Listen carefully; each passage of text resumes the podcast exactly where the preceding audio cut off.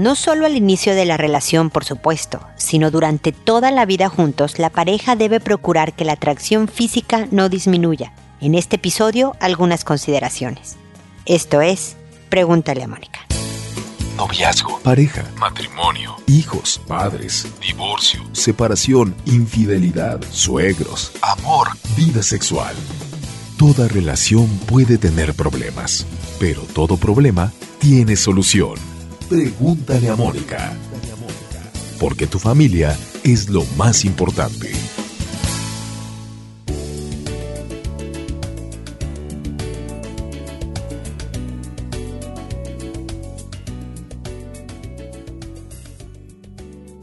Bienvenidos amigos una vez más a Pregúntale a Mónica. Soy Mónica Bulnes de Lara. Como siempre, feliz, es sobre todo porque ya se me quitó la gripa tamaño elefante que me dio hace unos días. Así que si me oyen toser durante este episodio, les pido una enorme disculpa. No lo puedo evitar. Ya por lo menos tengo voz para poder hablar con ustedes. Así que estoy feliz de encontrarme nuevamente con ustedes en este espacio donde hablamos de la relación de pareja entre los demás temas que tratamos siempre en el programa como hijos, como crecimiento personal, etcétera, etcétera. Y hablo sobre un factor crucial, básico, fundamental de la relación de pareja como lo es la atracción física. Sabemos que es muy importante el amor, el amor espiritual, hablemoslo así, de lo intangible de la otra persona, eh, su personalidad, su espíritu, toda la parte que no puedo tocar es básica para la relación de pareja, pero la parte física. De hecho, una de las primeras cosas que debieron de habernos hecho enamorarnos de una persona es este aspecto físico. La atracción física no quiere decir que tengas que ser bonito o bonita para que exista. Tiene que existir esta química biológica entre dos personas. Quiere decir que a los ojos de tu pareja tú fuiste una persona muy atractiva. Y es el primer ingrediente que facilita el amor espiritual, el amor más profundo, el amor que suele vencer los tiempos las distancias, los problemas entre las parejas. Incluso debe de existir aún después de que han dejado atrás los años de juventud, de lo que la sociedad en general habla de lo que es la belleza física. La atracción física siempre debe de existir. Y para eso debes de ser, aquí van a haber dos partes. Primero empezar contigo. ¿No? Cuidarte siempre físicamente. Y estoy hablando de la parte tal cual superficial, no, no superflua, no poco importante. La parte de afuera. Cuídate. Báñate, lávate los dientes, ponte desodorante, eh, o sea, limpio, cuida tu salud, come bien, arréglate para ti primero, siempre lo digo, pero también para el otro, porque si éramos coquetos al principio de la relación, no debemos de dejar de serlo nunca. Procurar siempre ser este atractivo para el otro también significa el, el venderte bien. Es decir, el comunicarle al otro tus esfuerzos por ser atractivo. Oye, ¿notaste que me puse el vestido que te gusta? Oye, ¿viste que me quedé vestido para recibirte eh, a pesar de que son las 10 de la noche y vienes entrando de trabajar para que me sigas viendo guapetón. No, es un poco este jugueteo, pero que le hace notar al otro, mira, te sigo trabajando, sigue siendo importante para tú, para mí, y quiero que me sigas viendo como importante yo para ti. No descuiden este factor fundamental. No solo debes de procurar empezar por ti, como digo, sino la otra parte, la segunda parte. Hacerle sentir al otro que sigue siendo, a pesar de los años, de los hijos, de las canas, de el pelo, menos pelo, de más barriguita, de una serie de cosas que pasan normalmente con la edad, sigues siendo el más guapo, la más guapa. Me sigues gustando me encanta cómo te ves con esto puesto. Hacerle sentir al otro que para ti sigue siendo aquel novio, aquella novia de cuando tenían poquitos, poquitos años y su relación empezó. es importante para que todo lo demás en la relación también suceda, así que no se lo descuiden. Con esto termino mi comentario inicial, ya lo saben, de este y muchos otros temas, de cómo seguirnos en redes, de los libros que tengo escritos para ustedes sobre educación de hijos, sobre redes sociales, sobre cómo evitar el abuso y el bullying y todo esto, vayan a la página www.preguntaleamónica.com donde encontrarán toda esta información, además de poder escuchar todos los podcasts que tengo ahí para ustedes desde hace, pues ya nos estamos acercando a los 12 años de trabajo ininterrumpido. Como saben, ahora procedo a responder a sus consultas. Lo hago por orden de llegada. A todos les cambio el nombre para que nadie pueda ser identificado, a pesar de que no digo ni de qué país es y como es un programa en Internet me escuchan por todas partes del planeta, afortunadamente. Acuérdense además que contesto en audio para que una persona que no me haya escrito pero que oiga el programa y esté en una situación similar pueda encontrar en mi comentario a tu respuesta algo que pueda serle útil y que le pueda servir para solucionar su propia situación. También acuérdense que no respondo rápido, que tristemente eh, no me puedo dedicar a esto de tiempo completo. Tengo un trabajo del cual vivo y apoyo a mi familia para vivir. Y tengo además una familia que atender y una vida y por lo tanto no puedo dedicarme por completo a este a, este mi bebé mi, mi, querido pregúntale a Mónica y por lo tanto no puedo responderles con la velocidad que yo quisiera. Discúlpenme por la tardanza en la que les respondo pero siempre les voy a responder. Y espero que aunque la situación que me cuentan pasó semanas antes, todavía algo que yo les pueda decir les ayude, los consuele, los acompañe, pero sobre todo espero eso, que les pueda ayudar a dirigir sus esfuerzos hacia una solución en lo que están viviendo en un momento dado. Y ya, sin más rollo, me dispongo a responderle a la primera que fue Gala, que me dice, hola, soy seguidora tuya desde hace tres años, te escribo para compartir mi experiencia, esperando le sirva a alguien del público. Conocí a mi esposo en la universidad. Yo fui su maestra, ambos somos psicólogos. Empezamos a salir y a los nueve meses de relación decidimos vivir juntos. Y al año de vivir juntos nos casamos por el civil. Es la mejor pareja que he tenido. Ambos crecemos de manera individual y en pareja. Estamos convencidos de que no es un golpe de suerte el que nos unió. El trabajar en nosotros mismos de manera individual hizo que pudiéramos tener los ojos bien abiertos y hacer una buena elección de pareja y también saber que el amor es algo en movimiento que se construye día a día. En lo personal, a veces dudaba que el amor estaba hecho para mí. Y aunque fue un camino doloroso de desamor con parejas anteriores hasta que acepté que yo elegía mal, no hice el cambio. Hemos tenido desacuerdos y algo que nos ayuda a seguir es saber que el amor no está en discusión, es nuestro lema. También escuchar tu podcast me orientó y lo sigue haciendo para prepararme para estar con mi hombre con H mayúscula. Queremos que todos se den cuenta que depende de ellos estar en la relación de pareja, en la relación de pareja que soñaron, perdón, que estamos preparando una escuela para parejas porque sabemos que la familia empieza con la pareja. Te admiro mucho y aunque a veces no comulgo con opiniones que haces, he aprendido no solo para mi vida personal, sino en lo profesional. Gracias por todo y te seguiré escuchando.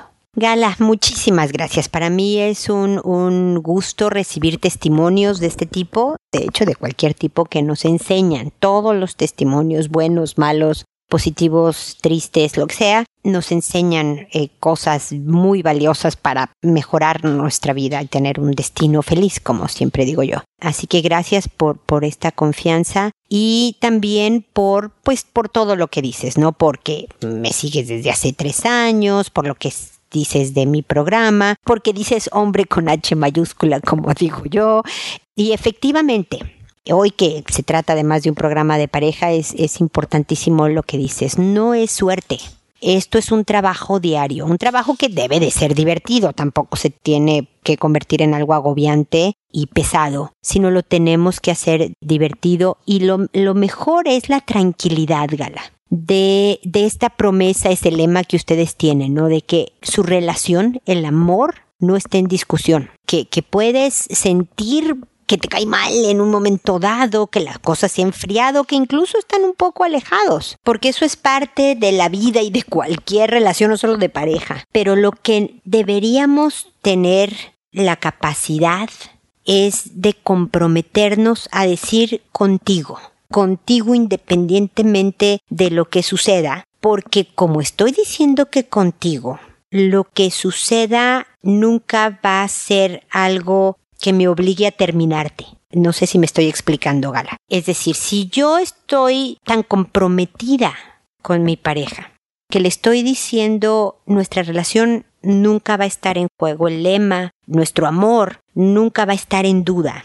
Quiere decir que me voy a cuidar de no ser infiel, de no tener algún tipo de falta que provoque el rompimiento. Me puedo equivocar en muchas cosas. No, puedo ser insoportable, estar de malas en una racha, compartir poco en un momento dado porque estoy en problema, lo que tú quieras, pero no te voy a faltar a la confianza, al privilegio que es sentirme querida por alguien más, ser amada por alguien más. No es un compromiso fácil, definitivamente, pero se puede y se puede cuando es recíproco, es mucho más fácil. Entonces me da muchísimo gusto, Gala, tener a un par de colegas que además estén trabajando en en esto de armar una escuela para parejas. Eh, yo me eh, dedico a dar conferencias sobre estos temas, no solo de parejas, sino de familia y de psicología de personas, bla, bla, bla. Pero se ha también constituido ya hace tiempo una academia para la vida, una escuela para padres que incluye, por supuesto, también la relación de pareja. Y le llamo Academia para la Vida porque también hablo del adulto es joven, del adulto que es soltero, del que apenas va a escoger pareja, del que quiere saber cómo manejar su vida de una manera positiva, que se construya una buena vida, pero que además vaya dirigido a tener una buena pareja y luego una buena familia y luego una buena vejez y etcétera, ¿no? Así que bienvenidos al equipo Gala, me da muchísimo gusto, tengan muchísimo éxito con su escuela para parejas y gracias, espero seguir contando con su preferencia, la tuya y de tu esposo. Se vale que no comulgues con mis opiniones todas las veces. Es por supuesto sano, necesario, esperado. Me ayuda que no estén siempre de acuerdo conmigo para pelotear ideas y oír puntos de vista que a lo mejor yo no hubiera considerado. Así que gracias y espero, Gala, como siempre, ya sabes que sigamos en contacto. Luego está Alina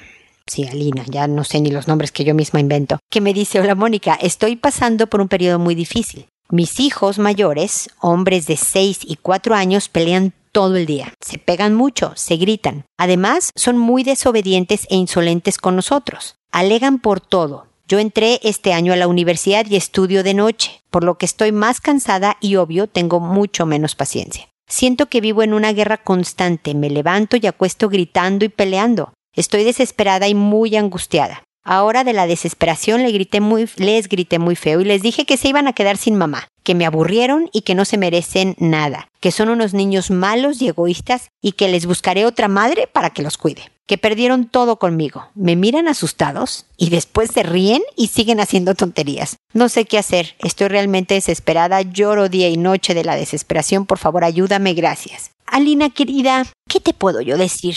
Dentro de la información que me diste al, mandarme tu consulta, veo que tienes cuatro. Y estos son tus mayores de seis y cuatro años. El agotamiento es normal aún sin estar estudiando, mi querida Lina. Te construiste un escenario en donde ibas a estar sintiéndote así de abrumada y agotada. Es decir, con cuatro hijos de esta edad, decir, ¿por qué no me voy a estudiar en la universidad de noche y demás? Es verdaderamente la fórmula, la receta perfecta para colapsar, mi querida Lina. Yo sé que queremos tener una buena vida y que por lo tanto los estudios universitarios son indispensables pues para también seguir avanzando profesionalmente en la vida eh, eh, y que ayudar a la familia y una serie de cosas. Pero cuando lo queremos todo de inmediato y al mismo tiempo es que suceden estas cosas, mi querida Lina. Me habrás oído mencionar, si me has oído antes, a lo mejor no me has oído antes, decir que se puede todo, pero no todo al mismo tiempo. Y que todo tiene un precio. No creo que valga la pena que el precio sea tu bienestar emocional y físico, ni la armonía de tu familia porque todo esto por lo que estás luchando, tu universidad, tus estudios, tu vida profesional, va a dejar de tener sentido cuando se te esté desmoronando la familia, las relaciones familiares por tu estado anímico. Entonces, tú decides qué precio quieres pagar, Alina. pero lo que necesitas es descansar un poco, por lo menos, para no enojarte tanto, ni tan rápido, ni tan fuerte. No les pasan, como viste a tus hijos, no te compraron mucho esto de que eran malos y de que ya les ibas a buscar a otra mamá y demás. Pero tampoco les hace bien ver a su mamá llorando y tan molesta con ellos porque efectivamente se empiezan a convencer de que son malos, de que no hacen las cosas bien y que por lo tanto no pueden portarse bien porque son malos. Mi mamá me lo dice, debe de ser cierto, continúo portándome mal. Entonces, o le bajas a tu carga universitaria de tal manera que logres dormir un poco más, o te buscas a una persona, te va a costar dinero, que puedas contratar por dos horas cada un día sí y un día no, por decirte algo, para que tú puedas dormir, a lo mejor mientras ven a tus hijos, o postergas un par de años la universidad. O me, explico, Alina, o sea, lo único que no puedes sacrificar es el bienestar de tus hijos. La universidad sí puede esperar. Yo sé que suena espantoso, pero puede esperar, porque vas a reventar. Esto de llorar día y la noche, al rato vas a empezar con ataques de pánico, al rato tu hijo que tiene seis va a tener nueve, va a estar puberto y entonces se va a poner más difícil y las conductas se van a agravar y, entonces vas a estar en este círculo vicioso del cual sientas que es más difícil de salir. Los hijos gritan y pelean y están en guerra constante muchas veces por ansiedad de ver a su mamá tan alterada. Entonces puedes primero cuidarte a ti. Alina, mi primer consejo es analiza la manera en donde te puedas sentir un poquito, un renglón más abajo de sobrecargada a quién contratas, en qué horas, cómo le bajas a la universidad, todo lo que te estoy diciendo. ¿Ok? Y una vez que ya estés cuidándote un poquito más a ti, empieza a trabajar con tus hijos. Ponles metas al de 6 y al de 4. Si pelean todo el día, si se pegan mucho, empieza a darles metas para alcanzar. Si hacen, lo hacen en equipo y si lo hacen en paz, vamos a ir armando una pizza. Siempre doy este consejo de dibujar un círculo en una cartulina y entre todos dibujan una pizza, ¿no? Entre los cuatro, ¿eh? Aunque sea un desastre de pizza, ¿no? Del sabor que ellos quieran y demás. Recortas el círculo en rebanadas y cada vez que se logre el día la meta, lo vas pegando la rebanada en el refrigerador y si se logra completar la pizza porque todos cumplieron con lo que tenían que hacer, entonces, al final, el viernes, el fin de semana, cocinan entre todos la pizza. No la compras la pizza, es tiempo contigo, es toda la aventura de cocinar juntos que une, que divierte, que a la familia. ¿no? Es tiempo contigo lo que los niños, sobre todo de esta edad, ven como una recompensa. Si tus hijos tuvieran 14 y 16 años, eh, no funcionaría igual la cosa, ¿ok? Pero aunque involucres a los cuatro, trabaja con los mayores a que no debe de haber un pleito o si hay un pleito lo solucionan rápido y demás, porque también hay que dejarlos ser niños y los niños van a discutir y van a pelear y demás. Pero son niños y gritan y corren y brincan y discuten y es parte de la edad. Ánimo, Alina, no me puedo ni más. O sea, yo tuve tres, también muy seguiditos. Se llevan tres años y medio entre los tres, o sea, los tuve en tres años y medio, estos tres niños. Ahora ya son jóvenes adultos. Créeme que ahora extraño a estos pequeñines haciendo ruido en la casa porque ya prácticamente no están en la casa mis hijos que tienen 22, 23 y 25 en este momento.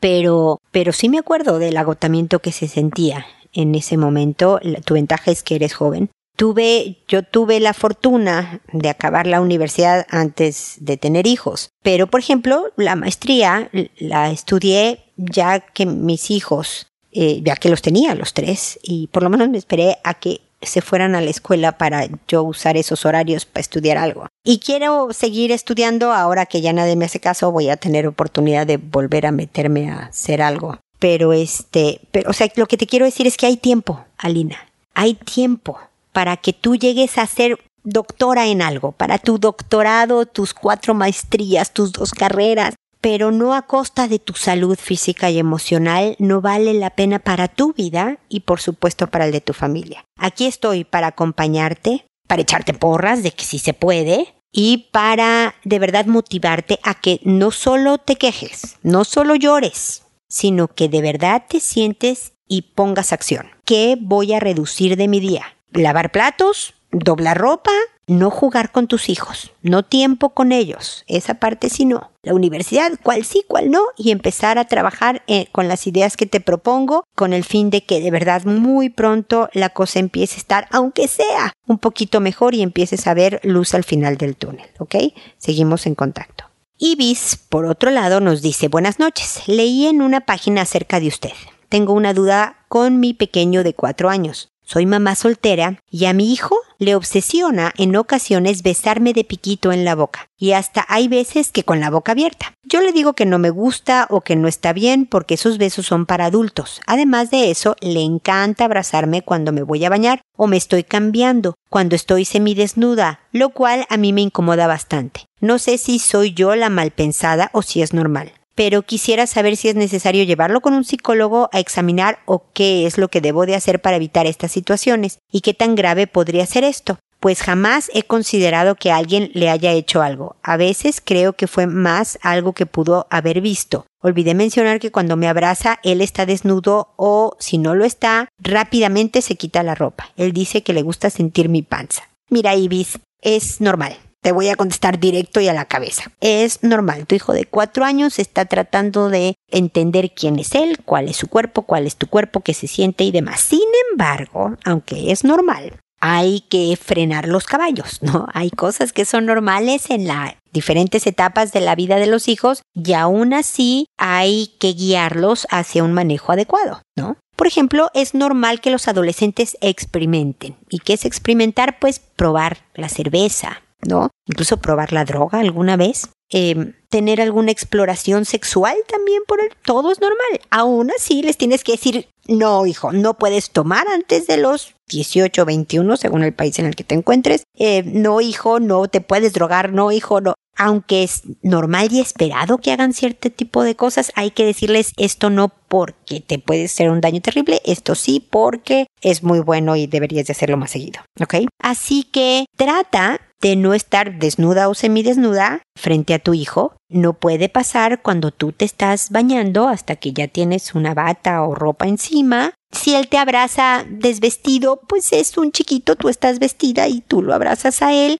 El que te dé besos es puro amor, el que te dé abrazos es puro amor, pero besos en la boca, ya sabes que no me gusta y se lo repites mil veces y volteas para que te dé el beso en el cachete y tú le das besos en el cachete y le repites que no solo a ti sino a cualquier otra persona no se debe de hacer y con los hijos es repetirlo y repetirlo y repetirlo hasta que la época pasa, hasta que agarra la onda, hasta que lo deja de hacer. Entonces, nada de lo que me estás diciendo es un motivo por el cual hay que llevarlo al psicólogo, ni mucho menos. Es un niñito de cuatro años que está haciendo lo que hacen los niñitos de cuatro años, pero sí tienes un trabajo en explicarle qué tipo de conductas no se hacen a esta edad, que las va a hacer cuando sea grande.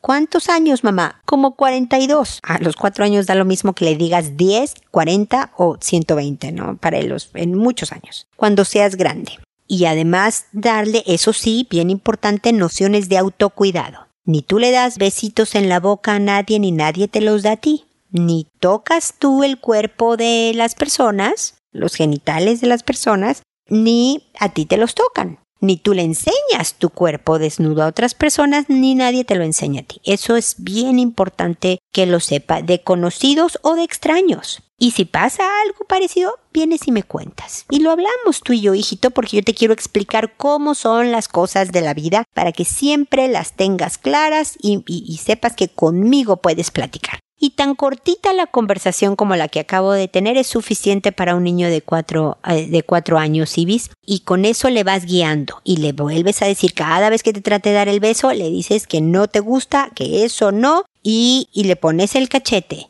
Y cada vez que te no sé, te descubrió, abrió la puerta del baño cuando tú estabas desvestida y se quita la ropa y te le dices que no, que se vista con cariñosa firmeza. Es decir, no lo regañas, no le gritas, no le dices que qué mal, nada más le dices no, eso no, dándole un cariño en la cabeza, lo que sea, lo vistes, lo sacas, cariñosa, firmeza siempre, para que sepa que hablas en serio y poco a poco esto va a pasar y vendrán otras etapas con toda su problemática, Ibis. Así que de todas maneras espero que estemos en contacto para que te pueda acompañar en, en el desarrollo de este que ahora es un pequeñín y que llegará un día a ser un adulto, ya bien listo para enfrentar una vida y que pueda hacérsela muy feliz, ¿ok? Así que seguimos en contacto. Luego está Julisa que me dice, hola buenas tardes, me siento súper nerviosa porque la mamá de una compañerita de mi hija de 6 años me dijo que mi niña le tocó la vagina a su hija. Es una conducta que nunca había tenido mi hija y no sé qué decirle o preguntarle cuando llegue a casa ayuda. Mira, Julisa, tristemente este es el tipo de mensajes que me mortifica, como diría mi mamá, muchísimo recibir porque, como pudiste notar, pues no llegué, a la hora de que tu hija volvió del colegio hace muchísimos días, una vez que tú sabías esta información de lo que hizo y que tú querías tener herramientas para hablar con ella. Yo hablo de cosas generales de educación, es decir, ahora te voy a hacer algunos comentarios que espero que alguno te sirva porque la educación sexual, que es la que estás teniendo en este tema que me mencionas con tu hija, no es una de una conversación que ya tuviste hace unas semanas porque te dijeron que tu hija le tocó sus genitales a otra niña, sino es una que debes de tener pues de aquí para siempre. Porque créeme que hasta con mis hijos jóvenes adultos sigo teniendo conversaciones sobre el buen manejo del trato del sexo opuesto, del propio sexo, de tu cuerpo y de, los demás y demás.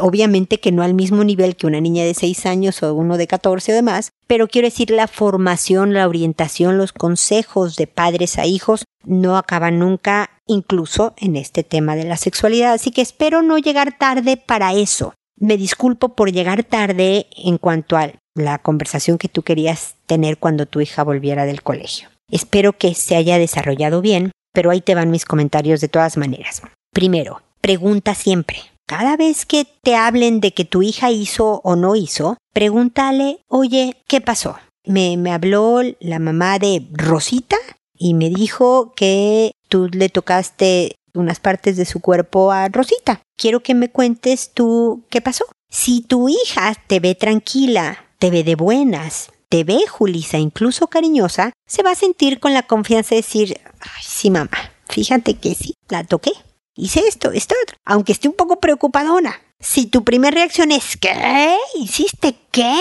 ¿Pero cómo? Hija, es que qué vergüenza. Olvídate, esa será la primera y posiblemente última conversación que tenga tu hija contigo acerca de algo que no era tan adecuado. Hay que simular tranquilidad, hay que simular apertura si no soy tan abierta para este tipo de, conversaciones con el fin de no cerrar nunca canales de conversación, de comunicación que son fundamentales. Deja tú a los 6, a los 16 y a los 26 y demás. Entonces, primero, preguntar. Segundo, tranquilidad. Y tercero, pues un poco lo que me estaba diciendo Ibis de su hijo de cuatro años. Decirme, puedo entender que tenías curiosidad, o incluso si te lo dijo, puedo entender que querías molestarla. Si te dijera tu hija, sabes que es que me cae pésimo y entonces quise molestarla y fue la manera que se me ocurrió de molestarla, le puedes decir, puedo entender que alguien te moleste y que tú quieras quitártela de encima, ¿no? Pero esta manera no es la manera, hijita. Y entonces ya le explicas cómo lastima su propio desarrollo, el de tu hija, emocional y físico al hacer este tipo de cosas, cómo puede lastimar física y emocionalmente a la otra niñita, cómo es algo que no debe de hacerse ni con niñas, ni con niños, ni con adultos, ni con nada. Esas cosas no se hacen y por lo tanto tú esperas que no lo vuelva a hacer. Que si es curiosidad venga y te pregunte. Que si la niña le cae mal, que venga y te cuente para encontrar la manera de alejarse de esta niña que si le dijeron que lo hiciera, que si le enseñaron un video donde se hacía, cualquier cosa que tu hija te cuente de qué fue lo que pasó, tú le puedes dar una alternativa adecuada de manejo de, ¿no? de estas cosas y todo el contexto valórico del por qué no es bueno que haga este tipo de conductas. De eso se trata la formación en sexualidad, Julisa, muy en, a grandes rasgos, ¿no? Pero, pero de esto se trata, de, de poder ser siempre guía sobre cómo sí se debe de hacer una buena vida en el manejo incluso de los temas de sexualidad y cómo no. ¿no? ¿Qué tipo de conductas nos llevan a problemas personales y de relaciones con los otros? Y todo fundamentado en una relación de cercanía, confianza y cariño contigo. Después ya te vas temblorosa al baño a llorar y a desahogar el nervio que da hablar de estas cosas con los hijos, Julisa. Pero en el momento tomas acción, ¿ok? Esta, la que tuviste hace unas semanas con tu hija después del colegio fue una puedes retomar otra vez y oye, fíjate hija, me quedé pensando de aquella conversación que tuvimos y mira, hablaba, pensaba en este tema y suaz le sueltas otro concepto, cortito, nada de rollos largos. Y siempre con cariño y buen humor y, y alegría y todo. Y luego tres semanas después y seis meses otro llegue y, y así, es como van a, seguir creciendo los hijos en todo este tema de afectividad, de sexualidad y demás, hasta que sean adultos y hagan su propio camino, ¿ok? Ulisa, espero poderte seguir acompañando. Ya sabes, no me, no me escriban nadie por favor, con cosas de hoy en la tarde necesito esta respuesta porque no llego. Aquí estoy para contestarles todas, pero sí sobre temas generales, importantes, espero todos, pero generales en donde mi punto de vista les pueda ser de verdad de utilidad, ¿ok? Seguimos en contacto. Luego está Klaus que me dice, saludos Mónica, es la segunda vez que te escribo, gracias por tus comentarios a mi primera carta y por tu buen podcast. Sigo en casa de mis padres, no sé a dónde irme, no sé cómo irme, no tengo el apoyo de mis cuatro hermanos para hacerse cargo de mi madre enferma, no me he sentido bien en todo lo que va del año, nada me sale como yo lo planeo. Busqué hacer ejercicio y me lesioné.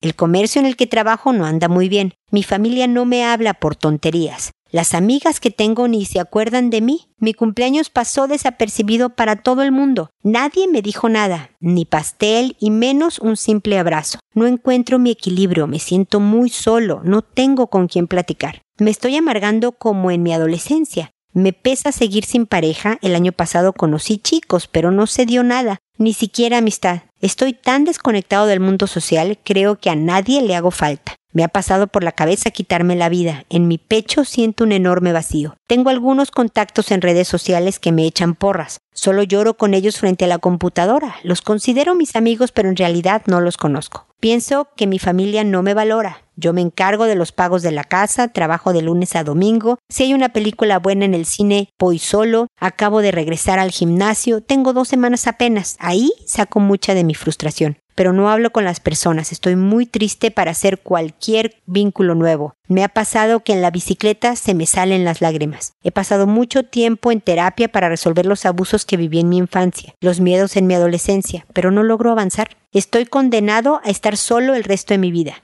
Yo no quiero llegar a mis 50 años sin pareja. Los rechazos de los chicos que he conocido me afectan mucho. Creo que no soy interesante o no le gusto a nadie. Mucho tiempo estuve solo sin hablar con nadie y ahora me resulta difícil entablar una comunicación cara a cara. ¿Por qué a pesar de las terapias que he tenido no he logrado llegar a tener pareja? ¿Por qué todavía sigo teniendo estos bajones en mi estado de ánimo? ¿Cómo saber si lo que he hecho en mi vida está bien? Sé que en el fondo de mí que terminaré quitándome la vida. Necesito paz y en el mundo no le encuentro abrazos. No, mi querido Klaus, el mundo te necesita, perdóname, pero tú aportas algo, algo distinto y diferente. Nadie más es como tú, así que no, nada de que el mundo no me necesita y, quiero paz y lo voy a buscar en otro lado. No, por favor, eh, espérame. Dame oportunidad de seguir contigo necesito, te voy a dejar una tarea. No vas a tener ganas y ¿qué crees? No me importa que no tengas ganas, por favor hazla de todas maneras. Búscate un voluntariado, algo que llene tu corazón. No sé si sea pintando casas en lugares poco privilegiados, no sé si sea sembrando árboles o yendo a limpiar playas, o leyéndole a viejitos o visitando enfermos en un hospital, Vea a una agrupación de gente que haga bien por otros. Nada más. Esa es toda la tarea que te dejo ahora. Solamente esa. Luego hablaremos de tus hermanos, de que no te felicitaron en tu cumpleaños, de tus amigos, de tu mamá, de todo esto, ¿ok? Yo creo que parte por la que tú te sientes tan atrapado en tu estado de ánimo, estos bajones que me dices que tienes a pesar de la terapia, es porque por todo lo que te pasó en tu infancia y en tu vida, tu cerebro se ha cableado de una manera que se va hacia allá, hacia la depresión, hacia el fatalismo, hacia el bajoneo, y por lo tanto en parte es una respuesta neurológica. No solo es emocional, es física también, Klaus. Así que, em, no es cierto, te conté mentiras. Te voy a dejar otra tarea. Em, ve al psiquiatra. Necesito que tomes antidepresivos, porque mientras que levantamos este estado de ánimo y seguimos trabajando, necesito el apoyo de los químicos en tu cerebro porque traes una descompensación química en una depresión tan enorme como la tienes tú. ¿Ok, Klaus? Así que por favor escríbeme diciendo ya fui al médico y ya estoy en tratamiento y, cuéntame cómo va al gimnasio y cómo te fue en la búsqueda y el encuentro y la acción con este voluntariado. Es decir, que ya lo encuentres, que ya lo eh, empezaste a hacer y cómo te está cayendo el voluntariado, ¿ok? Espero sinceramente tu correo, Klaus. Eh, lo espero en pocos días después de haber escuchado este episodio. Así que eh, no me dejes sola, no me dejes esperándote. Así que estamos en contacto y espero que nos volvamos a leer en un próximo episodio. ¿Ok, Klaus? Y espero también, amigos, que nos volvamos a encontrar en un episodio más de Pregúntale a Mónica y no se les olvide hacer todo con amabilidad. Hasta pronto.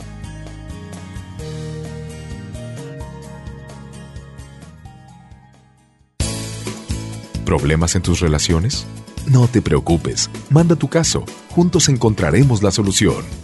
www.preguntaleamónica.com Recuerda que tu familia es lo más importante.